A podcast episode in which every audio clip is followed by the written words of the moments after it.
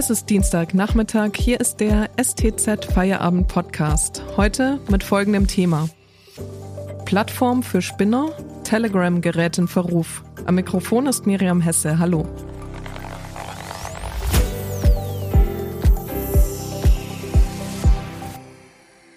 Lange galt vor allem ein Messenger-Dienst als sicherer Zufluchtsort für Menschen, die ihre Daten nicht an WhatsApp preisgeben wollen. Denn Telegram-Chats haben keine automatische Ende-zu-Ende-Verschlüsselung. Sie muss erst aktiviert werden. Doch jetzt häufen sich plötzlich die Negativschlagzeilen. Gefälschte Impfpässe sollen zum Beispiel über den Nachrichtendienst verkauft worden sein. Warum verbreiten dubiose Nutzer bis hin zu Extremisten ihre Botschaften so gern bei Telegram? Darüber spreche ich heute mit dem Online-Redakteur Jörg Breithut. Hallo Jörg. Hallo Miriam. Jörg, was ist eigentlich der Unterschied grundsätzlich zwischen Telegram und WhatsApp zum Beispiel?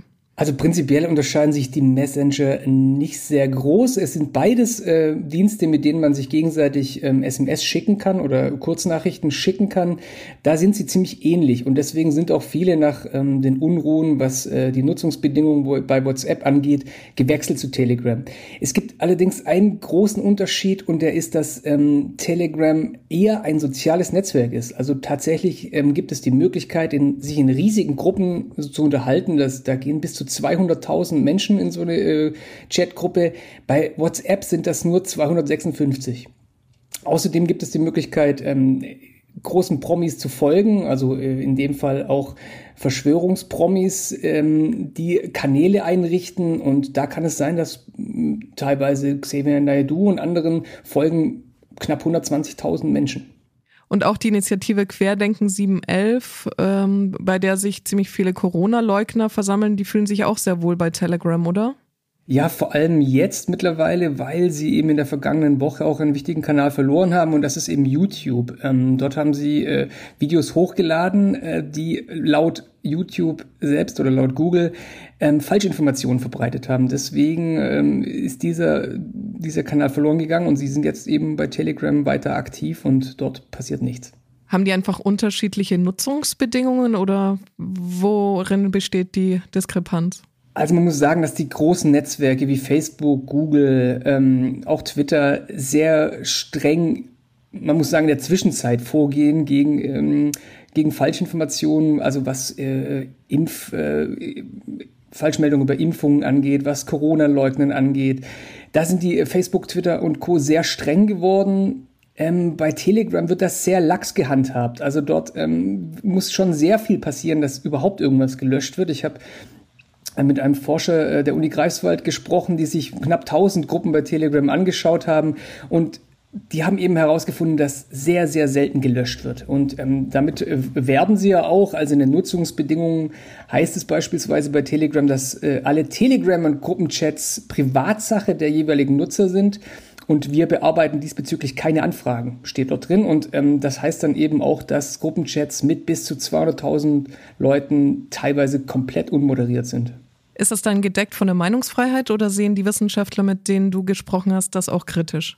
Ähm, ja, da muss man unterscheiden. Also die sagen zum einen, die Forscher, dass nur ein kleiner Teil der Telegram-Nutzer wirklich ähm, extremistisch ist und äh, die sind aber leider sehr laut und es kommt durchaus vor, dass Extremisten sich unter diese Gruppen mischen. Klar ist, ähm, die Forscher sagen selbst, eine krude Meinung darf man haben und dann man darf die auch verbreiten. Aber es ist eben die Gefahr, dass man eben auch auf Extremisten trifft, die äh, ja, Meinungen vertreten und auch teilweise bis hin zu Gewaltverherrlichung und Volksverhetzung äh, verbreiten, was dann eben Straftaten sind. Und das ist dann äh, nicht mehr in Ordnung. Ja. In anderen Ländern ist Telegram ja durchaus beliebt als Kanal, auf dem man auch versuchen kann, an autoritären Regierungen vorbei zu bloggen, wie es etwa in Belarus der Fall war. Darüber sprechen wir gleich. Vor machen wir kurz Werbung.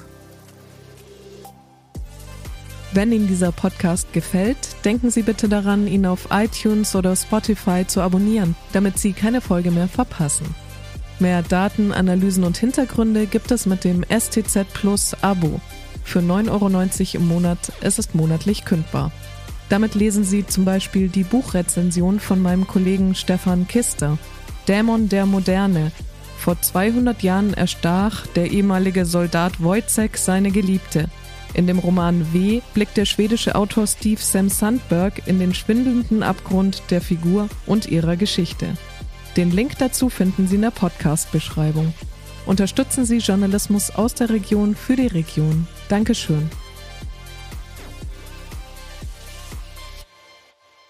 Ich spreche heute mit dem Online-Redakteur Jörg Breithut über den Messenger-Dienst Telegram und seine Vor- und Nachteile. Äh, wir haben ja schon darüber gesprochen, dass es bestimmte äh, Gruppen von Menschen gibt, die sehr gerne ihre ähm, Verschwörungstheorien oder auch extremistischen äh, Postings dort veröffentlichen. Aber die Plattform zieht ja auch andere Menschen an, die durchaus Gutes im Sinn haben.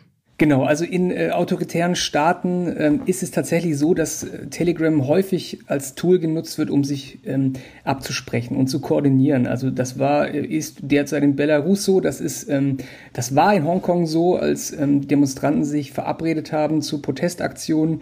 Da ist der lockere Umgang äh, eben mit Inhalten ziemlich äh, beliebt, weil ähm, der Staat keine Möglichkeit hat, äh, als Zensor einzugreifen und Dinge zu löschen, die eben unter den Regimekritikern äh, abgelehnt werden und äh, abgesprochen werden. Und da ist das Tool durchaus beliebt. Die Kinderzeitschrift Geolino warnt jetzt aktuell Kinder davor, den Messenger-Dienst Telegram zu nutzen. Warum und mit welcher Intention? Also tatsächlich ist es so, dass äh, das Kindermagazin Giolino sagt, Kinder, lasst die Finger von Telegram. Da sind, also die äh, Begründung ist, da sind Menschen mit seltsamen Ansichten unterwegs. Ähm, äh, klar, es spricht natürlich an auf äh, Verschwörungstheoretiker wie Xavier Naidu und ähm, wie Attila Hildmann, die dort unterwegs sind. Und das Problem ist eben, also klar, Meinungsäußerung ist äh, völlig legitim auf diesen äh, Netzwerken. Allerdings sagen die Forscher äh, der Uni Greifswald eben auch, dass man mit nur ein paar Klicks auf äh, sehr, sehr problematische Inhalte stoßen kann. Das heißt, ähm, äh, extremistisches Gedankengut, ähm, äh, Holocaustleugnungen, also wirklich äh, Dinge, die eben auch in die Strafbarkeit äh, gehen. Wenn sie selbst nicht in den Gruppen sind, die Gruppen sind untereinander vernetzt, verlinken aufeinander und äh, da landet man eben äh, sehr, sehr schnell auf Seiten, äh, wo man seine Kinder nicht haben will. Hat denn dann Telegram wenigstens in Sachen Datenschutz noch die Nase vorn? Ja, tatsächlich muss man sagen, dass WhatsApp da immer noch die Nase vorn hat. Und zwar bietet WhatsApp, wenn man mit Freunden chattet, eine Ende-zu-Ende-Verschlüsselung an. Das heißt, das ist sicher, da wird unterwegs nichts ausgelesen. Bei äh, Telegram ist das so, dass man das erst einstellen muss. Nur wer den geheimen Chat aktiviert, ähm, kommuniziert mit seinen Freunden über oder seinen Bekannten und seiner Familie über diese sichere Ende-zu-Ende-Verschlüsselung. Alles andere äh, wird erst auf dem Server verschlüsselt von Telegram und was dort passiert, weiß man eigentlich gar nicht genau, denn im Gegensatz zu Konkurrenzangeboten wie Signal und dergleichen ist der Quellcode von Telegram nicht einsehbar, also der Server-Quellcode. Das heißt, was da passiert, wie die Daten verschlüsselt werden, weiß man nicht. Das heißt, man weiß auch nicht, ob sie theoretisch ausgelesen werden können. Daher äh, ist es so, dass sich alle, die sich eigentlich sicher fühlen auf Telegram, vielleicht äh, gar nicht so sicher sind, wie sie eigentlich denken. Heißt, du selbst hast den Messenger-Dienst Telegram schon von deinem Handy gelöscht? Äh, tatsächlich habe ich Telegram noch auf meinem Handy installiert. Äh, zum einen aus Recherchezwecken und zum anderen, weil es tatsächlich auch eine gute Alternative zu äh, WhatsApp ist. Das muss man dem Messenger einfach lassen. Es sind eine halbe Milliarde Mitglieder mittlerweile. Äh, das ist schon sehr beachtlich und auch sehr nah dran an WhatsApp. Das heißt, wenn man äh, Freunde sucht, findet man die noch am ehesten nach WhatsApp eben bei Telegram. Aber es könnten dann auch die falschen Freunde sein. Äh, das kann man sich zum Glück auswählen. Ähm, man muss schon aktiv werden, wenn man äh, in solchen Kanälen unterwegs sein will. Also äh, wenn ich mich selbst dafür entscheide, Xavier Naidoo zu folgen, dann kommt man eben auch in diese Verschwörungskreise, aber in der Regel gerät man da nicht rein, wenn man auch keine Lust dazu hat. Vielen Dank an den Online-Redakteur Jörg Breithut für diese Erklärungen. Und das war der Feierabend-Podcast am Dienstag. Eine neue Folge hören Sie morgen. Bis dahin.